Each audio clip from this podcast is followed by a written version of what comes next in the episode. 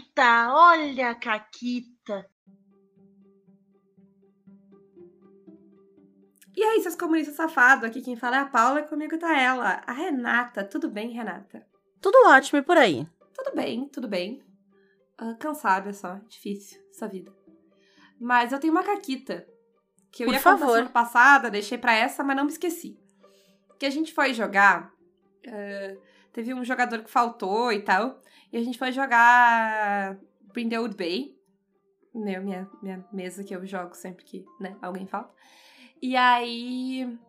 PBTA, 2D6, mais atributo, papapá. O Rick. é, os outros também, mas principalmente o Rick. A mesa inteira. 11. 11. Vocês não têm noção da quantidade de vezes que ele tirou 11. Ele tirou 11 o negócio inteiro. Eles tiveram quase só sucesso, tava tipo uma beleza, conseguiram todas as pistas e pipipi, conseguiram o que queriam, investigaram e tava tudo certo. Aí, estavam lá felizes, né? Vamos teorizar, fizeram a teoria, usaram um monte de pistas. Rola aí, quem vai rolar? O Rick, afinal de contas, ele só tira 11, né? Hoje o jogo inteiro. Perfeito, ótima Perfeito, ideia. Ótima ideia. Ele tirou 1 e 2 no dado. Somando com todas as pistas que eles tinham, eles ainda conseguiram um sucesso parcial. Mas acho que foi a única vez que não teve um sucesso total no. eh, no coisa. Aí a foi assim que a personagem dele terminou sequestrada no palco. eh, e os outros tiveram que, tipo, negociar pra liberar ela, porque elas acusaram a pessoa certa, só que a pessoa, tipo, saltou em cima eh, da personagem dele.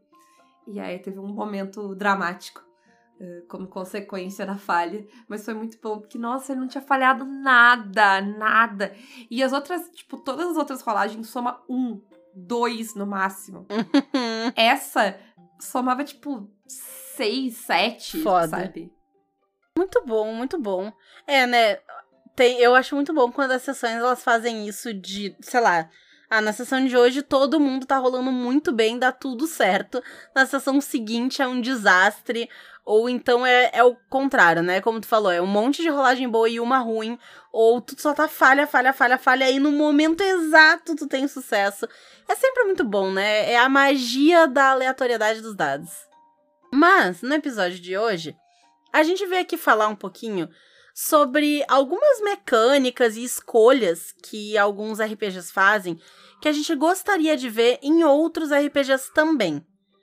Mais uma vez, as crianças estão enlouquecidas aqui, então se vocês ouvirem gritos, são as crianças do prédio que fica atrás da minha casa. E elas estão brincando felizes da vida. E é isso, tá? Crianças gritando. Não tem o que fazer. Esquentou Me hoje, paguem um elas estúdio. brotam. Elas brotam, Elas é tipo um brotam. mosquito. É, calor. Eh, mas, começando de onde veio, né? Porque ler Jogos do Júlio tá rendendo muitos caquitos, inclusive. É verdade. Não sei se tu notou. Obrigada, Júlio! Mas a gente começou o Clube do Livro do Goddess, né? Então a gente tava falando, lendo e falando sobre o Goddess no final de semana. Inclusive, apoio Caquitas para fazer parte. Ah, em julho tem mais. E uma parada que o Goddess tem é ele, ele tem um guia de como tu pode ler esse livro pra ele ser melhor pra ti. Então ele diz: Ah, tu tá lendo esse livro com esse objetivo, tu tá lendo esse livro com esse objetivo, tu tá lendo esse livro com esse objetivo, lê tal e tal capítulo. Ah, tu quer tal coisa, lê tal capítulo. Ah, tu quer tal coisa, tu vai ter que ler o livro todo. Ah, o que é uma coisa muito legal, porque tu vai prever todas as intenções que as pessoas têm lendo o livro? Não. Mas tu tem como prever as mais óbvias, né? Que é o que o Goddess faz. Tipo, tu vai ler esse livro porque tu quer narrar esse jogo? Lê tal coisa, que é o que tu lê tudo. Tu tá lendo esse livro porque tu quer hum, jogar e tu quer saber um pouco antes de jogar? Lê tal e tal capítulo. Tu tá lendo esse livro porque tu quer saber qual é desse livro, pra ver se ele vale investir o teu tempo? Lê tal e tal capítulo. Porque, principalmente se tu nunca jogou antes, tu não tá acostumado, é muito. E, e mesmo se tu tá, porque vamos combinar que livro de RPG tem. Cada um tem a, a, a organização de livro de RPG, cada um faz do seu Sim. jeito. Então, ter. Tem muito livro que eu perco muito tempo tentando achar as coisas nele. E ter essa coisa. Ah, tu quer isso? Então lê tal e tal capítulo, que tu vai ser feliz. Nossa, é lindo, é maravilhoso, é perfeito, todo mundo devia fazer isso. Essa é que eu vou dizer que todo mundo devia fazer isso. Não custa, entendeu? É, tu pensa ali um pouquinho, é um, um dois parágrafos a mais. Dá espaço, faz um quadrinho no canto, sei lá, me, foi, me põe uma folha impressa do meu livro, não precisa nem estar tá bonito e diagramado, eu só quero saber. E não só pra questão de se orientar, né, na hora de encontrar o conteúdo, mas quando tu vai ler um RPG e tu nunca leu um RPG antes, a gente trata o livro de RPG como um livro, que na teoria tu vai ler ele inteiro. Mas ele é um manual, ele não é um livro. Tu vai atrás das instruções do que tu precisa.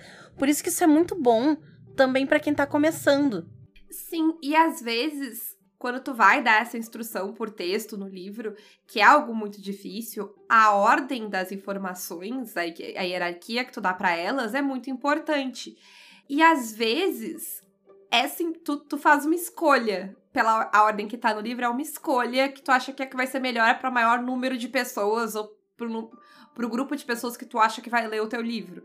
Mas talvez outras ordens sejam melhores para outros tipos de leitor, e isso te dá a oportunidade de ter caminhos diferentes dentro do teu livro para pessoas com necessidades diferentes. E é muito bom. Assim, é, é, de, de verdade é algo que eu acho que deveria ser muito mais popular, né? Uh, eu imagino que deva ter outros jogos, assim. Uh, mas a gente conhece. A gente. Eu lembro de ter visto isso no Goddess e achar muito bacana. Outra coisa legal que tem no Goddess é a questão do diagrama, isso tem no Rebel também, que é o diagrama de ação. Tem alguns outros que tem, eu sei que o chamado de Cthulhu também tem, e é bem útil, assim. Então, ah, ok. Tu tá numa situação de cena. Descreve a cena. Aí as, as jogadoras descrevem o que elas vão fazer. Monta pilha de dados, rola os dados, distribui não sei o quê. Um passo a passo, bem bonitinho, assim, organizadinho, para que tu que já leu o livro e quer só lembrar como é que é, vai lá e olha. O Cthulhu, ele tem isso em rolagens de combate, para mostrar quando é que tu rola desse jeito, quando é que rola de outro. Então é, é o, bem legal. O próprio Siri tem uns resumos, assim, do tipo, ah, o que, que tu faz nessa situação, nessa situação e tal. Que, que ajudam uh, bastante, assim. Eu acho que também é algo que podia ser normalizado aí nos livros de RPG, né? Uh, porque Sim. senão eu tenho que fazer o resumo. Se tu não me dá o resumo, eu que tenho que fazer o resumo. É sabe? Uh, e falando no Siri, uma parada que o Siri tem e eu aprecio muito. Eu vou te dizer, Renata, que eu aprecio. Eu aprecio mais como uh, uh, narradora do que jogadora, apesar de que é uma, um feature que vai para os jogadores. Mas é a ideia de ter algum esquema para te lidar com aliados. Porque, nossa, qual mesa de RPG que não vai agregando gente? Tipo uma caravana, assim. Chega no final, tem três pets, quatro NPC, uh, aí não sei quantos interesses românticos, que também são NPC, mas de outra de outro tipo de, de, de envolvimento. E aí vai indo, entendeu? Quando vê, é aquela, aquela trupe, sabe? Chegando, chega 40 pessoas. E eu, eu acho que, tipo, é o que acontece com, uh, uh, com muita frequência, e nem todos os RPGs têm boas soluções para isso. Por exemplo, eu tive muito aliado no D&D, e o aliado no D&D, ele é ou um NPC a mais para quem tá narrando ter e lidar, ou é um NPC que tu tem que dar para um jogador, e aí basicamente alguém vai ficar com duas fichas. Porque o NPC, ele é uma ficha um pouco mais simples, mas ela não é tão mais simples assim, e às vezes nem é mais simples às vezes é uma ficha mais complexa que a tua. Mas a, teve vários combates de D&D que, tipo, eu tinha a minha ficha e a ficha do NPC que tava com a gente para ajudar quem tá narrando. E aí acaba, tipo, inchando o jogo e complicando as coisas. Então, quando tem algumas outras soluções para isso, eu acho muito legal. E o Siri tem duas coisas que ele faz que eu acho bacana nisso. Uma é que se tu inventar um NPC para ti, então, ah, eu tenho. Eu tô narrando a mesa, que, a mesa que eu tô narrando, tem um personagem que ele tem um irmão. Ele botou na história dele, o irmão, ele é importante pra história. O irmão dele não tem poderzinho, não tem. Ele é só um personagem. Ele é só um NPC narrativo na história. Ele não tem nenhum grandes poderes mecânicos. Mas, pela regra do Siri, esse personagem não é meu. Ele é do jogador. os NPCs uh, que tu inventa, tu, tu, cria os NPCs, tu é teu. Segue em diante, tu interpreta esses NPCs. E eu acho que é muito bom uh, isso, porque. Primeiro, porque, tipo, tu que criou, então tu que sabe, é teu irmão, tu que vai fazer. Porque às vezes é meio desconfortável até quando tu tá interagindo um personagem que é relevante para a história da outra pessoa e tu tá fazendo personagem e tu tem que fazer escolhas por aquele personagem, sabe? E sei lá, nem, nem me importa com os personagens, sei de onde ele saiu. Não, não, não, é, não é meu, eu não tenho uma conexão com ele, né? Uh, eu posso, enquanto narradora, agir como esse personagem? Posso, mas tu vai agir muito melhor por esse personagem. Uh, e ele daí tem regrinhas e coisas para como tu lida com esse personagem dentro da história. Uh, mas, se esse personagem ou qualquer outro personagem for evoluir ao ponto de ele se tornar um aliado, alguém que vai fazer parte da narrativa em si, uh, tu tem. E aí, claro, isso é para níveis mais avançados, o que eu acho que faz sentido. Tu não começa a história com um aliado, tu vai ganhar um aliado na terceira ou quarta temporada, né? Uhum. Uh, daí, de acordo com a tua progressão de ficha, uma das progressões que tu pode ter é um aliado. Então, sei lá, se tu é o Batman, tu pode ter o Robin. É, é, é aliado Sim. nesse sentido de Sim. quadrinho mesmo, né? Ou no sentido de série, de ter aquele personagem que vem de tempos em tempos ajudar a galera. Uh, eu pensei agora no Power Ranger Verde, que quando o Power Ranger Verde começou, ele só chegava para resolver, sabe? Tipo, fudeu. Aí ele aparecia, resolvia tudo e ia embora. Pelo menos a minha memória de criança me diz isso. Talvez eu esteja errado, não sei. Faz muito tempo. É. Quase 30 anos. Eu, eu acho muito bom. E a gente já falou aqui esses tempos, né? Que quando um RPG ele mecaniza alguma coisa, porque a pessoa vai lá e pensa, ela cria uma mecânica para fazer um negócio legal, é sempre bom. Isso do aliado eu acho que é sempre um tiro certeiro, porque como tu falou, né? Sempre tem. Tu sempre arranja um pet, uma criança que grita, é... tu tem alguma coisa ali, né? Às vezes tu tem dois, três, quatro, cinco até. Já aconteceu comigo. Eu pensei agora que o sétimo mar tem uma vantagem, que é isso, que é companheiro leal. E geralmente quando as pessoas querem ter um pet, Uh, eu, eu sugiro que elas peguem essa vantagem. Que daí elas podem usar essa vantagem como. A Mônica, por muito tempo, a capitã pirata dela, ela tinha um macaquinho. Uh, e o macaquinho fazia altas coisas. Porque se tu pega essa vantagem, ele vai ter. Sim, te permite ele fazer pode rolar, coisas, né? ele pode ajudar, ele pode fazer várias paradinhas. E aí era tipo direto, sabe? Tipo, ah, alguém tem que fazer tal coisa, quem vai fazer? Ah, é um macaco, macaco, eu não esqueci o nome dele. Mas é, a, a piada do, da mesa era que o, o, o macaco era um gênio. Sim. É, é lindo, né? Quando o sistema funciona, quando ele faz o que ele queria, ele funciona muito bem. Inclusive, já que a gente tá falando do sétimo mar, uma próxima mecânica que a gente queria comentar é a mecânica de ajuda. E o sétimo mar, ele tem um, ele tem várias coisas, assim, que eu acho legais de comentar aqui. Primeiro que ele tem uma mecânica de ajuda que é uma mecânica bem simples. Tu gasta um ponto heróico, tu adiciona dado na pilha do teu amigo. Beleza. É. Sim, mas ela, ela te incentiva muito a fazer isso, né? Porque se tu adicionar um dado na tua pilha, é um dado. Se tu adicionar na pilha do amigo, são três. Então, ele é feito. Essa mecânica ela já, ela já te joga a todo mundo se ajudar. Porque se todo mundo se ajudar, é melhor do que todo mundo pegar o dado para si. Né? Sim, exatamente. Mas ainda assim ela é uma mecânica relativamente simples, porque, né, tu gasta um recurso, a pessoa ganha mais dados. Ok. Mas o sétimo mar, ele tem outras mecânicas que eu não chamaria elas de mecânicas de ajuda, mas elas são mecânicas para ajudar. Porque para mim, uma mecânica de ajuda é, é uma mecânica bem genérica de, ah, vou ajudar o fulano. E aí tu tem ali, né, uma troca mecânica. Beleza. Mas o sétimo mar, ele tem várias vantagens que tu pode usar para ajudar os outros. Tem uma que é bem clássica, que tu pode gastar ali os teus as tuas apostas para criar uma oportunidade e tu pode gastar para pegar essa oportunidade para outra pessoa.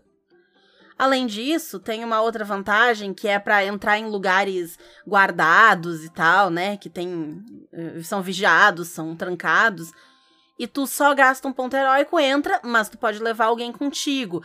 Então tem uma série de vantagens, poderzinhos de magia e tal, que tu pode usar para ajudar uma pessoa. A sorte estrega tem um, que ela abençoa a pessoa e dá boa sorte para ela, e aí ela gasta ali, os, ela toma as vergastadas dela e dá isso em quantidade de dado pra pessoa rolar ali no negócio dela. Então tem várias, várias, várias mecânicas e elas são todas diferentes, elas todas pontuam coisas diferentes e tu pode usar elas para ajudar as outras pessoas do grupo. A própria mecânica de criar uma oportunidade, ela já é muito legal, né? Porque uhum. tu cria um negócio que a outra pessoa pode pegar lá do outro lado. Já é, é uma mecânica muito simples, dá para fazer muita coisa com ela, né? Uh, mais um outro jogo que tem muita mecânica de ajuda legal é o Blades in the Dark. O Blades ele tem quatro mecânicas de trabalho em equipe, que é como ele chama.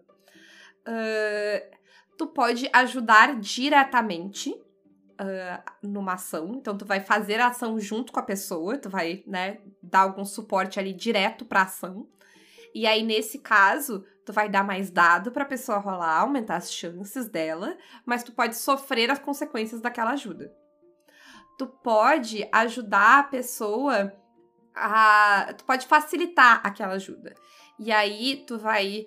Sei lá, tu pode ter criado uma distração, tu pode ter colocado alguma coisa ali para ajudar aquela pessoa, Pode ser tanto, sabe, de tipo, ah, eu tinha pensado antes e tinha te dado esse negócio. Pode ser um dia eu te ensinei esse negócio. Ou pode ser, uh, eu vou fazer um, uma distração aqui. Uh, que não vai dar dados e tu não vai sofrer as consequências, porque tu não tá lá, tu tá agindo indiretamente. Mas tu vai ou melhorar a posição que essa pessoa tá, ou o efeito da ação dela. Uh, e além disso, tu pode liderar uma ação em equipe, que é muito legal porque, sei lá, tem que fugir uh, todo mundo junto. E todo mundo é muito ruim em fugir, mas tem uma pessoa que é focada em infiltração e ela é tipo demônio se escondendo. Tu faz essa rolagem. Se a pessoa que tá liderando a ação tem um sucesso, a, a ação tem um sucesso. A parada é que tu toma estresse por todo mundo que não passar tu assume o estresse dessa outra pessoa, porque tu vai ter que, sabe, tu vai ter que. Tu vai ter que lidar, né? Tu vai ter que dar um jeito de fazer Isso. funcionar. Isso. E por fim, tu pode defender uma pessoa também. Então tu tem quatro coisas para te fazer. E pro jogo rodar, tu tem que agir em equipe. Porque tu é um grupo, tu é um bando de criminosos, tu precisa fazer isso, né? O bando tem até ficha, né? Faz todo sentido. Isso. Isso. Outra mecânica muito legal que alguns jogos trazem é quando ao montar a ficha, tu monta teu personagem. Então, o Goddess vai ter isso com a questão dos karmas, que tu escolhe ali qual é a tua crença, o teu compromisso e o teu outro negócio que eu esqueci. É, mas tu escolhe o teu objetivo. Mas tu escolhe ali e tal, e aí isso aí já vai te dizer, né? Tá, ela tem uma crença, então ela age desse jeito. Ela tem um compromisso, então isso tá na história dela ela tem um objetivo, eu sei o que ela quer, já vai te ajudando. The Witcher vai fazer isso também, porque tu rola quem tu é total, assim. Tu pega e tu vai lá e vai ver, tipo, ah, tu vai ser elfo, tu vai ser é, Witcher, tu vai ser humano, tu vai ser não sei o quê. Aí ele tem até umas rolagens para tu ver é, quem é, tipo, alguns relacionamentos que tu tem, assim. Então, ah, eu tenho uma pessoa conhecida do meu passado, e aí tu rola se ela é um inimigo, um aliado, e tu vai mexendo, vai personalizando. É bem legal, assim, é esse sistema de criação de personagem de The Witcher. E eu tava pensando que Cthulhu tem um pouco disso, mas não tanto. Porque tu rola os teus atributos a princípio, né? Então, a partir daquilo, pode te ajudar a pensar quem é a tua pessoa. E quando tu escolhe depois as tuas habilidades, ah, eu tenho, é, sei lá, 70 em língua é, árabe.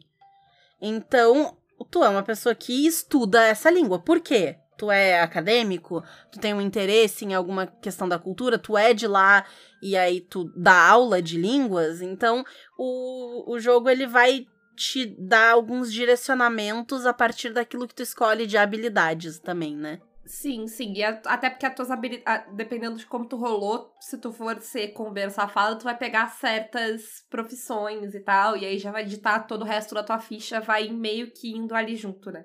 Tu querendo ou não.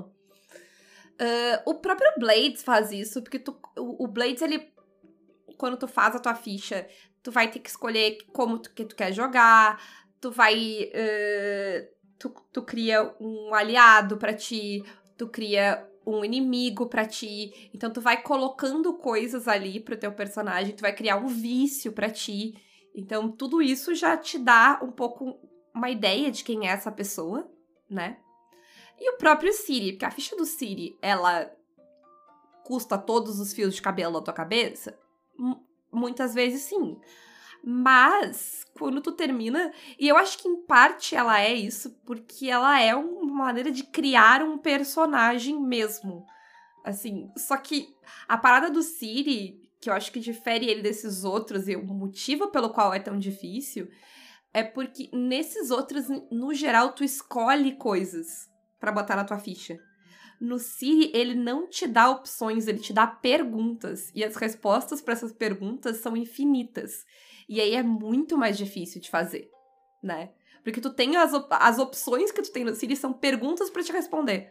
Que tu, tu vai lá, tu olha a lista de coisas, é uma lista grande para te escolher o que tu quer. Só que quando tu escolhe o que tu quer, tu tem que dar uma resposta ainda para aquilo, porque aquilo não é a resposta final. E aí realmente é complexo. Mas Dito isso, dá pra fazer umas fichas bonitas, assim. Dá, dá, dá. E tu cria uns negócio é, porque ele vai a fundo, né? A questão dele é que ele vai a fundo. Até o comentário que eu fiz do Cutulo, ele não vai tão profundo assim. Porque ele tem ali, né, e tal, né? Aí tu pensa, ah, dou aula de não sei o quê. Ah, eu treinei isso, sei lá eu aonde. Então tu até pensa e tal, mas não necessariamente vai criar uma história. O Siri, ele vai te impulsionar muito mais a realmente criar alguma coisa, né? Eu acho que no fundo, quanto mais customizável é a ficha, mais ela vai te dar isso, né?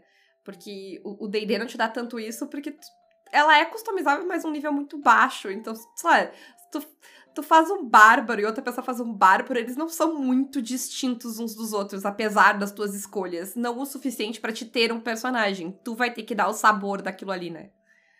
Sim. Enquanto Uh, dentro do Goddess, por exemplo, apesar de tu ter as escolhas, faz uma pilota, tu vai fazer várias escolhas ali que, que dificilmente duas pessoas vão fazer a mesma pilota. Né? Não é por isso que não se recomenda que tenha duas iguais, não é porque tu vai ser a mesma personagem, mas é porque vocês vão fazer a mesma coisa. Uh, mas, tipo, em termos de história, é difícil tu chegar exatamente na mesma personagem, porque tu faz muitas escolhas. Sim. E aí, indo pra um negócio que é muito útil tem vários jogos que vão ter uma listinha passo a passo para quem tá narrando criar as oposições. Então, dependendo do, do jogo, né? Tu vai estar tá criando um inimigo ou um vilão, como no Sétimo Mar ou no Dungeon World, que tu vai lá. No DW tem. Tu vai res respondendo perguntas e isso te diz. Ah, é, o bicho, ele, sei lá, ele ataca sozinho ou ele ataca em grupo. E aí isso vai mudar o dado de ataque do bicho ele tem algum tipo de proteção natural, ele veste algum tipo de armadura, isso vai dar o quociente ali de armadura dele. Então tu vai respondendo uma, sei lá, é meia dúzia de pergunta e no final tu tem ali a tua criatura criada com os status, os atributos dela. Tu não precisa ir atrás com antecedência de alguma coisa que tu pode fazer na hora. O... É, no sétimo mar ela é uma versão simplificada da ficha de jogador, né? Ela é uma ficha de jogador com menos coisas, ela, ela abstrai algumas coisas que o jogador tem. E aí é muito engraçado, Renata, toda vez que eu faço sessão zero de sétimo mar, eu me dou conta que eu sei todas as vantagens e eu sei todas as ubres e virtudes, assim. Se tu me disser o nome... Ah, ah tá, tá, sabe? Logo eu lembro e eu sei qual é. Eu não sei nenhuma das formações, porque vilão não tem formação. Então eu não sei as formações do sétimo mar, porque eu narrei só essa porra. E é muito engraçado, porque as coisas que os vilões têm, eu sei tudo de cor já. Que tu monta né, três, quatro vilão uh, e, por semana. Eu tô narrando quatro meses de Sétimo Mar. Então é bem engraçado, assim. Sim. E hum, além disso, a gente tem aqueles jogos que vão nos indicar como é que a gente prepara uma história. Então o Brindlewood Bay, ele tem um passo a passo muito bom, muito tranquilo de fazer. Ah, pensa em três lugares, dois lugares. Agora faz uma lista de pistas, faz as pessoas aqui, dá essas características para elas e deu. No City of Mist, ele vai ter a instrução de como é que tu cria o iceberg do mistério. Então, ah, faz a relação Isso. entre o, o, que pista leva ao quê, que lugar leva a qual coisa e já organiza dessa forma. Então são o assim. Guia do Siri, ele é muito bom, só que ele tá no, no guia da MC, né? Ele não tem no livro base. Essa, essa é a crítica dele, esse é o problema dele. Porque ele vai além disso. Ele te dá, ele te. Ele tem todo um guia de perguntas para te montar. O iceberg já é um visual excelente. E ele tem todo um guia de perguntas de como tu monta o iceberg, que é muito bom. Que é tipo, quem é o outro portal que tá envolvido? Que que. E aí tu vai responder. Tu só responde tu monta a campanha. Só que só tem no. no né, tu precisa de dois livros. Isso, mas tá lá. E ajuda muito, assim, porque quando tu vai pensar, é uma coisa tu pensar, não, tá, vou montar um mistério aqui. Mas fazer esse mistério de um jeito que ele não seja automaticamente resolvível, tipo, na primeira cena, nem sempre é fácil. Porque não é um problema se ele for resolvido na primeira cena, mas se isso acontecer sempre, vai ser difícil de narrar, né? Tu vai ter que pensar em muito mistério, muita coisa. Então é bom quando tu vai dividindo e eles vão descobrindo coisas diferentes que levam a lugares diferentes, né? É, é bem bacana e funciona, super funciona a questão do iceberg. Tu vê, assim, narrando, tu vê o pessoal indo de uma camada para outra e descobrindo e tal. É bem legal. É, o iceberg eu, eu tenho. É, é minha visualização de quando eu monto mistério agora, assim, tirando os do Brindlewood Bay, que é. Porque o do Brindlewood Bay ele é, não tem resposta, né? Então ele não faz sentido como um iceberg. Nossa, o iceberg ele é uma visualização muito boa para mim, assim. Principalmente a questão de ter as camadas. E de ter noção de, ah, eles estão nessa camada ainda, então eu vou dar. Vai só até aqui o que eu vou dar de informação, a não ser que eles façam algo extraordinário. Nossa, é muito seguro para mim, assim, sabe? Ir descendo. Uhum. E por fim, uma outra parada que tem no City. É, é, é, foi bom, né? Porque eu tô sempre xingando o City of Mist, mas hoje, eu, hoje eu fiz bastante elogios ao City of Mist. pra vocês verem que eu não brinco. Eu, é sério, eu gosto. Uh, eu gosto do, da, das mecânicas. O meu problema é o todo. Meu problema é como ele, como ele cola junto. Mas o. O City tem uma parada muito legal que outros jogos têm também, que são mecânicas que não precisam de rolagem. O que isso quer dizer? Quando uma determinada determinado elemento, uma coisa, uma cena acontecer uh, que é esperado naquele tipo de narrativa, quando acontecer X, vai acontecer Y. Então, o Cid ele tem vários movimentos uh, cinemáticos e dramáticos que, que são assim. Então, tipo, ah, quando precisa passar um tempo, quando precisa fazer isso, quando tu vai narrar um flashback. E aí, acontecem coisas, tu não precisa rolar esses movimentos, eles só te dão coisas. Então, se tu narrar um flashback, tu ganha tal coisa. O próprio Brindle tem o movimento de, uh, de aconchegante dele, que é tipo, se tu quer recuperar. Na verdade, não é só se tu recuperar, mas se porque são as vovozinhas investigadoras. E elas têm seus hobbies. Então, sempre que tu, vovozinha, for lá e compartilhar o teu hobby com outra pessoa, tu pode recuperar uma condição, tu pode achar uma pista. Então, tu é recompensado por tu ir lá e colocar isso na, na cena, né? E, e, é uma parada que é muito legal, porque, tipo, tem cenas que tu quer que aconteça. E tá todo mundo. A gente falou pouco tempo sobre roleplay, todo mundo, ah, quer roleplay, quer roleplay. E é, aí tá aí.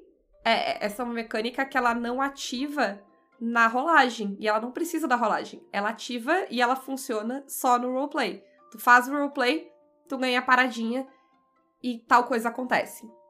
Então eu acho muito bacana, assim, sistemas que tem isso. Sim. O, eu acho que o Siri é o, é o melhor exemplo dessas mecânicas, assim, ao menos dos sistemas que eu consigo pensar agora. Porque ele tem vários movimentinhos, assim, de. Ah, tá, tu vai fazer tal coisa. Ele tem dois tipos, né? Ele tem até demais. Tem, tem até demais. E tem alguns que até nem é quando tu escolhe fazer alguma coisa, né? Às vezes é quando algo acontece na história. E aí vai desencadear o movimento. Então fica muito legal. Esse. Sim, pensar, sim, tipo, né? Tu... Onde é que a história vai. Porque tem uns no Siri que é. Ah, tu descobriu um mistério do teu mitos e tal, descobriu uma pista, não sei o quê. E aí é um movimento que é a partir daquilo ali. Tu não fez isso, assim, ah, vou descobrir, nananã. Foi uma consequência de onde a história te levou e tem um movimento. É bacana. Isso, e é uma consequência, uma coisa que é esperada que aconteça na história, né? O, o jogo quer que isso aconteça, então ele, se, quando acontecer, ele vai te dar uma recompensa. Uhum. E é muito maneiro. É muito maneiro mesmo, assim. É, esses movimentos, quando eles. E é, e é foda porque tu tem que saber desses movimentos bem, né? Pra te poder reconhecer esses momentos. mas depois que tu aprende, tu começa a reconhecer, é muito maneiro ver acontecer. E é isso aí, certo? Então, quem quiser ouvir mais, comentar episódios direto com a gente, participar do nosso lindo grupo, torne-se mecenas pelo Apoia-se PicPay ou Padrim. Nós temos parcerias com a loja da Retropunk, com cupom CAQUITAS10, e com a Forja Online, com cupom CAQUITAS5. E quem quiser anunciar seu produto, seu jogo, etc., aqui no Caquitas, mande um e-mail para contato arroba pausaparumconteúdo.com.br. É isso aí, vocês têm alguma coisa que vocês gostariam de ver mais? Respondam. Um grande beijo. E um forte abraço. E acabou, Caquetas.